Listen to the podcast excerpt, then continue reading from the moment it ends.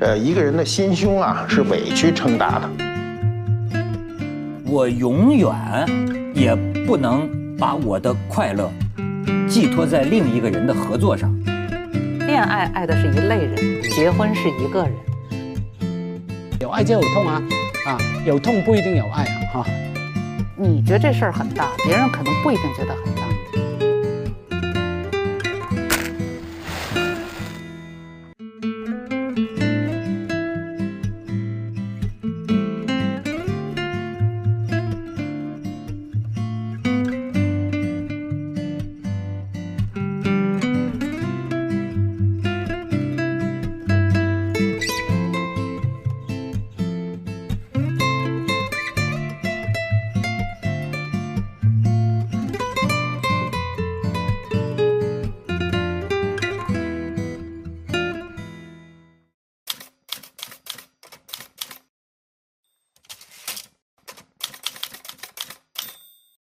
我怎么我很奇怪，你们对失恋这个问题好像觉得都挺轻描淡写的。嗯，我据我自己的体会啊，我觉得是就是我说的失恋，不是说像李老师讲成熟之后对这个事情有一个客观的看法了。哎，你比如说，我就记得我这个就是算初恋吧，大学时候初恋，嗯，呃，当时我自己都被我自己吓到了，嗯，过不去，嗯，真的过不去，就是。过你你你知道这个这个过不去，就使得我呃变成一个什么样的？你们觉得像是个疯子，是个疯子。就是说我呀，自虐吗？自虐，就是放寒假，大学放寒假的时候，我就自己走。我开始不知道我走的方向，我说我要到鄂西，呃，这个恩施土家族苗族自治州。哎呦，我就真是走在山山水水间呐，就住在那个土家族的农民的房子里，在那儿过的春节。那年的春晚，费翔唱的那个 “归来吧，归来哟，浪迹天涯的哟”，就那个故乡的云，记得那是为你唱的。我觉得走在路上听得我热泪盈眶。然后后来我就走，最后走到湖南，走到当时还没开发的那个张家界，最后又走到凤凰，走到沈从文的故居，哎，最后又走到怀化。后来我发现啊，他这是最好的一种失恋方式了，真的，就是他走出去了。哦，他要在屋里头喝闷酒，那他就真的毁了。但是这个终点，我最后才意识到的，我是走回从湖南走到长沙，因为当时我那个女朋友家在长沙。对，实际冥冥之中是潜意识，潜意识的是要去去找他，还要去找他，你知道吗？然后呢，这事儿还不算完，就是这算一个寒假。然后一开学，哎，当时武汉大学校长是刘道玉，这学生们对他都有非常好的印象。是，就刘道玉校长的这种开通的这种教育方式，就是比如说，呃，学生上课可以不点名，老师不点名，靠学分考学分所以那个时候我们经常很多同学啊，就是长达几个月就就不在学校，在外面实习。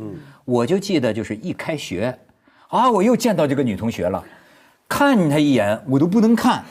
不能看，然后得我又走了，到那个武汉码头，坐着船，我我平生第一次上庐山，登黄山，就是一个人，就是就是为了排遣这个，就就走上了庐山，然后我就记得就穿着一身衣服啊，然后那个庐山上的大雨把我淋得浑身透湿，最后我回来走到九江，太阳照在我身上，街上的人都看我说这是个烟囱啊，就蒸发的冒着白烟儿，哎。我为什么李老师？我说我被我自己吓到了，就是说，我才知道啊，就是说，我就是说你爱的一个女孩子，如果你失去了，在我身上会有这么大的这个强烈的反疯疯狂的这个这个这个力量，我认为对我是有影响的。就是你在走的过程当中，你想解决什么问题？你是在嚼这个苦涩呢，还是在回味呢？还是希望这个让他知道，感动他？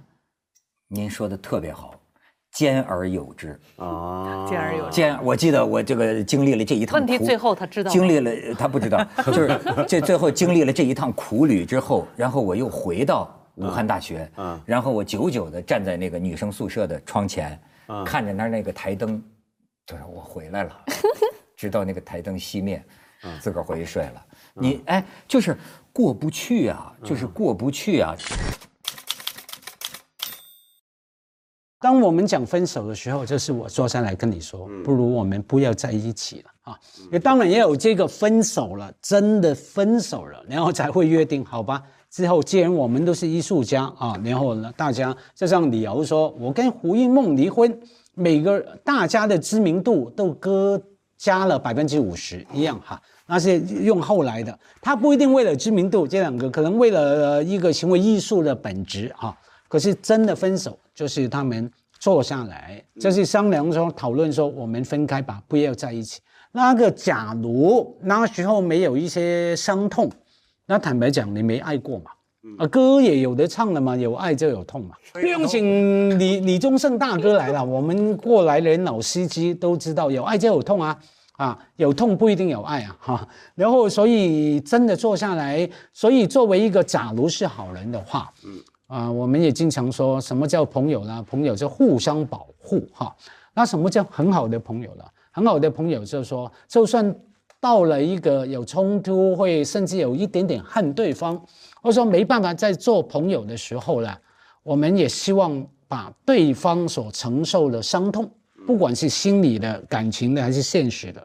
变得最小，最最最容易来接受。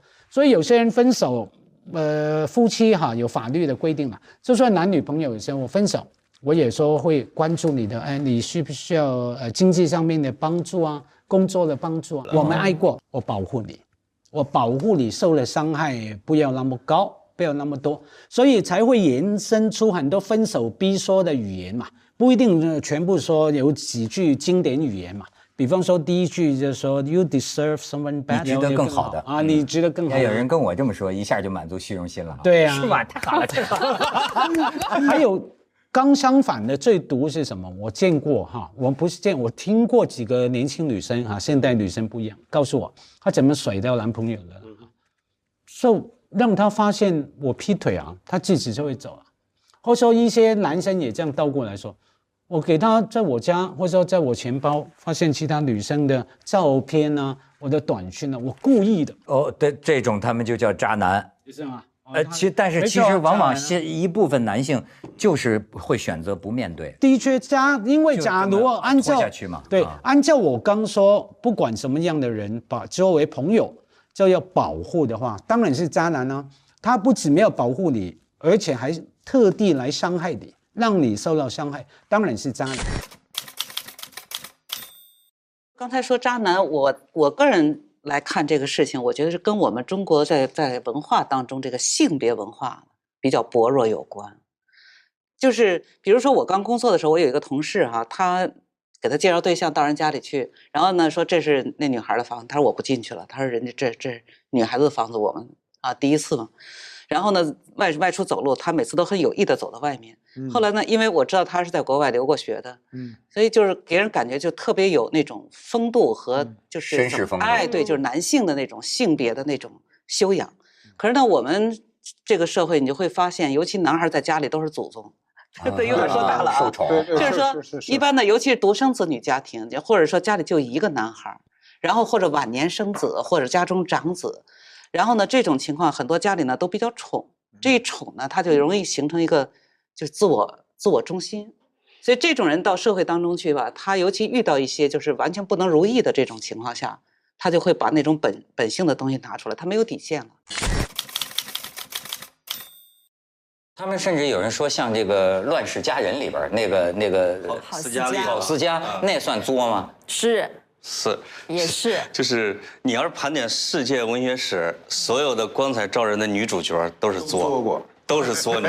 你从安娜·卡列尼娜到包法利夫人，就是本来是平平稳稳的，嫁给了一个医生，嫁给了一个贵族，她一定要跟一个浪子，或者跟定跟一个商人，哎，就好上，然后最后。咣怼火车了，有很多文学都是很荒谬的，天崩地裂的。有时候我看那个婚恋片，我都觉得，哎呀，这日子过的，我我不能理解，干嘛要这么过日子，对吧？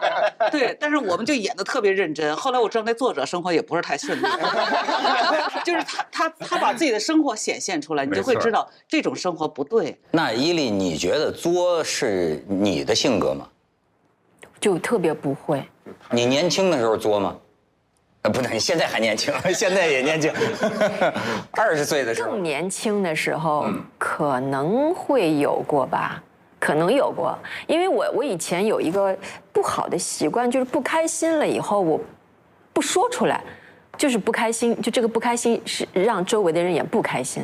我跟我爸妈其实就老是这么，就是这么这么不开心。比如说，我举个例子，他们说带我出去买一双买一双皮鞋，然后呢走了一路。我小时候有一个非常不好的坏习惯，就是看到那个喜欢的东西，我不说我要。no，你知道吗？我不说我让别人猜知道啊，我让他们猜，然后我妈妈就说这双好不好看，这双好不好看，这双好不好看？其实好看，还是摇头啊，那就走下一家店，然后我就心里就开始不开心了，我心想你怎么没猜到我要的这双？走下面一家店，因为以前的鞋店你知道鞋差不多的，又有这双要不要？结果呢，就就是那种没有理由的，就是这种不开心，然后结果没买到鞋，没买到鞋，我妈妈说又不是我的错，是你没有说哪个有你喜欢的，一路上不开心，坐公共汽车回家。我妈妈如果从她跟我爸从前门上车了，我就从后门上车，然后他们俩就在前门喊我丽丽丽丽古雷亚古雷亚，然后我就觉得很没有面子，你知道吗？在外面这么大声喊我，我就装没听见。我妈气的她说：“这个小孩子怎么这么倔？她说叫他都当我没听见，我很没有面子啊！人家不知道我在公共汽车上干嘛。”所以我们家有很多次出去买东西都是这样不欢而散回来了。所以后来我就发现，我是这个什么问题呀、是作的问题。作你这不叫作，谁叫作呀？就把自己给作进去的这种命。其实我觉得是不是这种人呐，是这个生命能量比较强，就是他就非得折腾。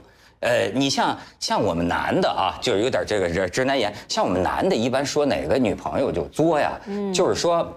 一般这男的就说你省心不省心，就有的人的个女朋友，你就觉得她就是整天咨寻衅滋事，你知道吗？就是，哎呀无事生非，反正就是就是得折腾你啊！你给我这个买买什么买个牛肉面回来，好，这男的买个牛肉面回来，然后他得问你啊，吃了呃，这这不是可可能不想吃，甚至吃的时候问你，哎，你吃了没有啊？那男的都不知道该怎么回答。他要说我吃了呢，这女的就是，嘿，我还没吃呢，你就先吃一口。这男的要说没吃，你怎么那么傻呀？什么的，就是这种，呃这你说女的是求关注吗？还是怎么的？可是你不觉得有很多男的喜欢这样的吗？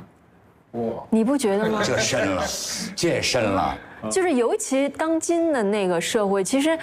你说以前说女性不独立，要求女性独立啊什么的，现在就觉得女人你不作了也也也不好，你不作了，你天天那么懂事儿，就是就不用来担心你男人又不舒服了。所以女人到底要不要作呀？是不是要作一点呢？还是不是，就是这有句网上有句话说是什么呢？从来温柔没有用，是吧？唯有作女得男心。我就碰到过这么一个事儿，那还是我年轻的时候，一个女的跟一男的谈恋爱啊，这女的后来女孩不喜欢了，就想跟他吹了，就跟他吹了，吹了以后呢，呃他以为事儿吹就吹了哈，但是呢，突然有一天也没多久了啊，他在屋里待着，那男的推门进来，反手就把门锁上了。锁上这个信号是非常不好的信号，然后他从兜里呢掏出一墨水瓶，那墨水瓶是是那个深蓝色的嘛，然后他把盖儿打开了，他说这里是硫酸，告诉你了。说如果你不同意跟我好，没关系，我到我脸上。嘿，那女孩看半天就觉得这孤立无援，说，她说她她后来跟我说，她说她真到她脸上，我不怎么可怕，我怕她溅我脸。后来的，后来呢，后来她就彻底的认怂。她说我当时想，第一我出不去这个屋。我我就是往外猛跑，你开门的功夫，从这个水液体啊一抖你就受不了啊。他说：“那只好说说你先别这样，你不要过于的激动。我们的问题是可以往下谈的嘛。”他就反正就就彻缓兵之计。啊，就彻底的认怂。说他说在那一刻我什么都不想，我就想他要把那个瓶盖给我拧上，因为拧上以后你才可以再选择第二步。结果那男的一听说他这样的话，特高兴哈、就马上就是高兴的不行，就把盖儿给拧上了。拧上往旁边一搁呢，然后他他就他说他在那个盖儿拧的那一瞬间呢，他心里就一下就先踏实了嘛，因为这个任何人都会害怕哈、就开始聊。那时候那一就堵着门口聊了好几个钟头，最后那男的聊高兴了，说：“我告诉你吧，这里就是自来水。”那女的说：“我不信，你拿来给我看。”他说：“你看一看，他硫酸你还不知道是酸的，你闻闻。”拿开呀，这水，咵就扔了，就扔那男的，然后就跑出去了。那首先证明这男的，第一，这男的心计很重啊。但是这种事情如果是真的，我们那时候在你不能判断的时候，你不能去赌。我小时候见我们法院判过，就石家庄那个，就我就知道一个纺织女工就是谈恋爱，哎，就说这个女的真是你怎么能识别这种男的？就是你说分手了，呃，怎么的也追不回来，这有一天啪一瓶硫酸泼你脸上了，哎，他怎么都。你你甚至这种这种案子很多是吧？泼硫酸比较极端的，极端的很多。这个极端的人他有一什么特点呢？其实有两类人，就是我们一般讲人格问题吧，人格就是不太正常的有十多种，那其中有两类是属于这个的，一个叫边缘性人格。边缘性人格它什么特点呢？它好的时候特别好。对对对，然后说急的时候，咵就急，所以他他是在一个界限的两边跨来跨去，这叫边缘型人格，他也被称作叫爆发型。对，所以这种人格的特点呢，他你要跟遇到这种人的时候，就是刚才马爷说这特别对，就遇到一些特别紧急的情况下，你一定要认怂，就别再刺激他。嗯，彻底认怂。哎，对，彻底认怂，就是在在这个过程当中，你先认怂，然后慢慢去缓解他。让他能够逐渐，就是我们讲脱敏的，一点一点脱，不能一下就不给他这个，这是一种人格问题。还有一种就是刚才讲的比较麻烦的，就是被动攻击人格。什么叫被动？就是上次咱们提到的这个，就是呃抠小孩眼睛那个案子，你还记得吗？我提到过被动攻击人格。被动攻击人格它的特点就比较压抑，他在人面前有很多东西，他其实他很恨你，但是他又他要跟你一副笑脸。嗯，他很不想跟你说话，可是他他又怕咱俩在一块待着没话说，使劲说。巴结你。你知道吗？就是他是属于那个，就是他的表现和他内心完全不一致。哦，被动，对他很拧巴。这种人呢，他你别看他表面没有事儿，他其实内心已经积攒了很大的东西。他哪天一不高兴，歘就跟你翻脸。所以这这种人他的特点就是不敢当面，他一般跟你使蔫儿坏。被动攻击性人格。所以这两类人格都是属于在谈恋爱过程当中要遇到特别小心。这个亲密关系啊，和这个。占有欲，您觉得是是什么？是有矛盾吗？这个有些人的占有欲特别高，但是呢，这个占有欲呢，我觉得可能是天性的东西。就是说，无论是这个包括动物吧，还是人，可能多多少少都会就觉得这东西是我的。你看小孩，他都知道这东西拿回来不给你。你要外人说把你的给我吃一下，他马上都这样。所以我觉得这个呢，倒不为过，就是说他不算什么错。嗯呃，你你比如说，你既然要跟我好的话，我得到你也是啊，就是我我本身就想跟你好，所以这个占有没有问题。关键我是担心，就是说我说在生活当中哈，就是人和人，尤其是男女之间相处的时候，你要特别小心呵护对方的那种自尊，然后不要给他造成错觉。我就觉得这种力量非常可怕的是，他为什么说呃对接下来会对人有影响呢？我从那儿起，我就觉得是不是心里有了一个，呃，防卫机制，就是说啊，我永远，也不能把我的快乐嗯，寄托在另一个人的合作上。我想这个从此之后啊，这是我的一个最大的一个信条。所以，所以我可以一个人待着，就是，但是也有人说你很可悲。我有一个朋友讲，你很可悲，就是你再也不能投入的，嗯。说呀没了你又活不了了，你不会再投入了。这就是您说这是不是对人的影响？恋爱爱的是一类人，结婚是一个人。就是你说我爱什么样的人，你可以谈出你的标准来。嗯，这个比如说我希望她漂亮一些，温柔一些，然后啊皮肤白啊什么，你可以说说上多少种。这世界上符合你的条件的绝对不是一个。嗯，对，是一类人。对啊，要条件嘛。所以我跟学生们讲，就是说。就是包括我，我在谈那个给给我的孩子做那个早期他他青春期的时候，这个谈恋爱我都讲过。我说恋爱吧，有的时候你是一种感受，但是这种感受不一定是真实。然后呢，这个我说，比如说你你去买衣服进商店，你可能看这件特喜欢，结果转眼呢再走几再走几个角呢，你又看到另外一件。这时候两个让你选择的话，你可能觉得第二件可能比第一件更好。嗯，我用这个比喻来带他，也就是什么呢？就是当你喜欢一个人的时候，你不要着急。嗯，然后呢，你就慢慢的去去再去再去品味。嗯，其实社会当中呢有很多很优秀的人，或者说符合你那条件的人。嗯，所以我说人家好多男人结了婚想离婚都离不成。嗯，你还没结婚，干嘛一棵树上吊死？男的跟女的想法一样其。实我我就是在遇到一些就是案例，也是遇到过一些情况，就是一个女孩，她这个大学同学同窗，然后谈恋爱，然后毕业以后一块儿到一个城市去创业，两个人最后开一个公司，然后也很顺利，后来就生了一个儿子。后来呢，就出现了，就是男孩这个男方就和秘书又好上了，然后这女的就发现这男的回来越来越少，所以她很痛苦，痛苦后来最后就打打到最后离婚。离婚之后呢，她这个就是孩子归女方了，但是呢，就是财产就公司归这男的了。哦。那么这个女可能也给了他一些钱，然后这女的就越想越生气，就觉得我我跟你啊这样一个过程，然后现在就这样了。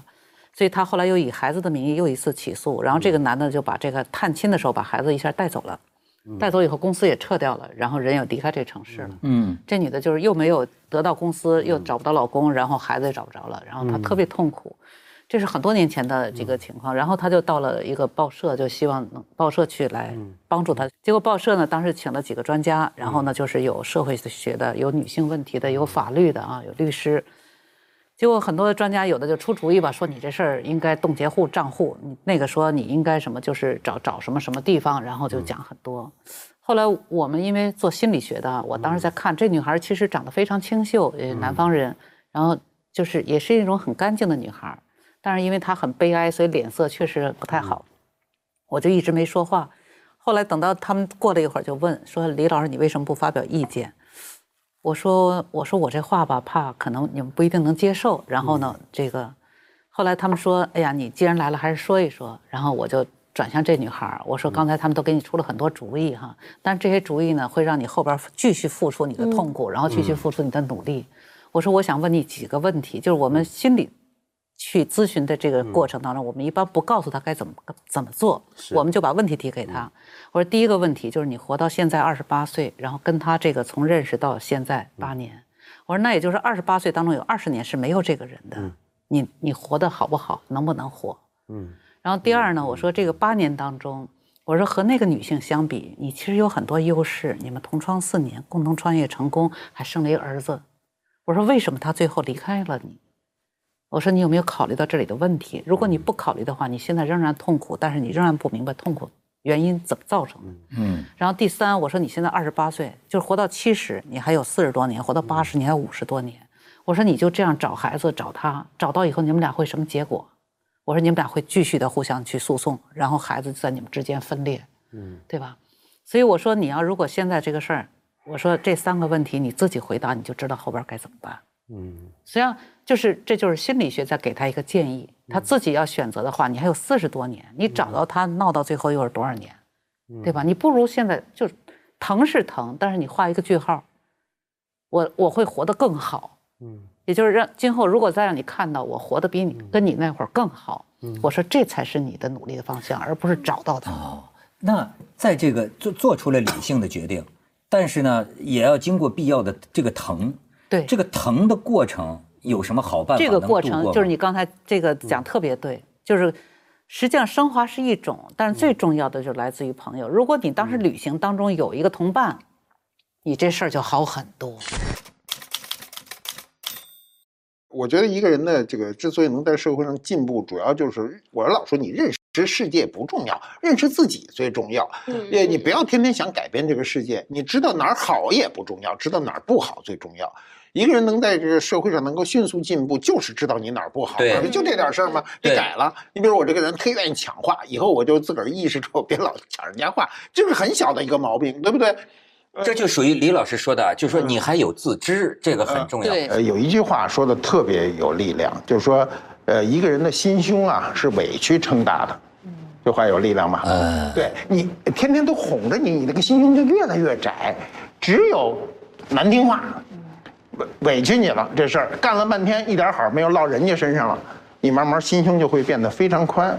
我这心胸就这么宽的，你你甚至有时候你觉得你好像是在。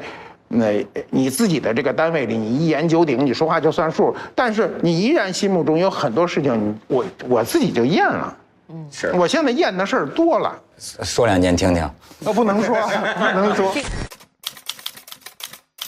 这个在人的心理当中吧，它实际上是一个视角的问题。嗯，就是说他感受更多自己的东西的时候，他往往就是您刚刚讲的这个我就大了。嗯，这我一大呢，就外边的东西就进不来了。看不见了。所以这时候特别需要别人的一个视角来告诉他，这个别人的视角，这是一个就是比如对不同的一个角度，最最重要的是一个时间的视角。所以我说，人在成长过程当中最好要有忘年交，嗯，就是找一个比你大大个十岁左右的，嗯，做一个朋友。这样的话呢，他就是人生的很多东西在你之前经历过，过来人，他可能一句话就把你点醒了。有的时候你还是要发火的，还是要发一趟火的。就是你还是要找找地方去倒那个垃圾的。你怎么倒垃圾？有什么招？倒垃圾啊？嗯，那个找闺蜜。对，其实是我有 我有一帮闺蜜就特别好，我们有一个群叫自建群，荐就是言字旁的那个见，就是我们经常定期的见面，然后聊各自最近生活当中遇到的不开心的事情，还有委屈说出来。但是呢，我们有一点特别好，我们这几个人。都非常客观，但凡是你自己身上的错，朋友们一定说出来。这个事儿是你的错。对，所以非常好，你知道吗？就是这个，就是我们就这三个女孩子，我这三个，我们这三个闺蜜。其实很多问题就迎刃而解，有的时候你想不开，一点点事情想不开的时候，为了那一口气，女朋友一说，哎呀，其实没有这个必要，我觉得你也有怎么的，说完以后，哎，还真是这么回事儿，你就不较那个劲了，自尊心也不在那儿作祟了，然后就问题就迎刃而解。所以我觉得就是这种方式是一个特别好的我倒垃圾的方式，我们就经常。见面倒垃圾，我们不是那种什么互相越说火气越大，给你拱火。不是群里还缺人吗？缺匹马，加一匹马啊！你的热爱正在热播。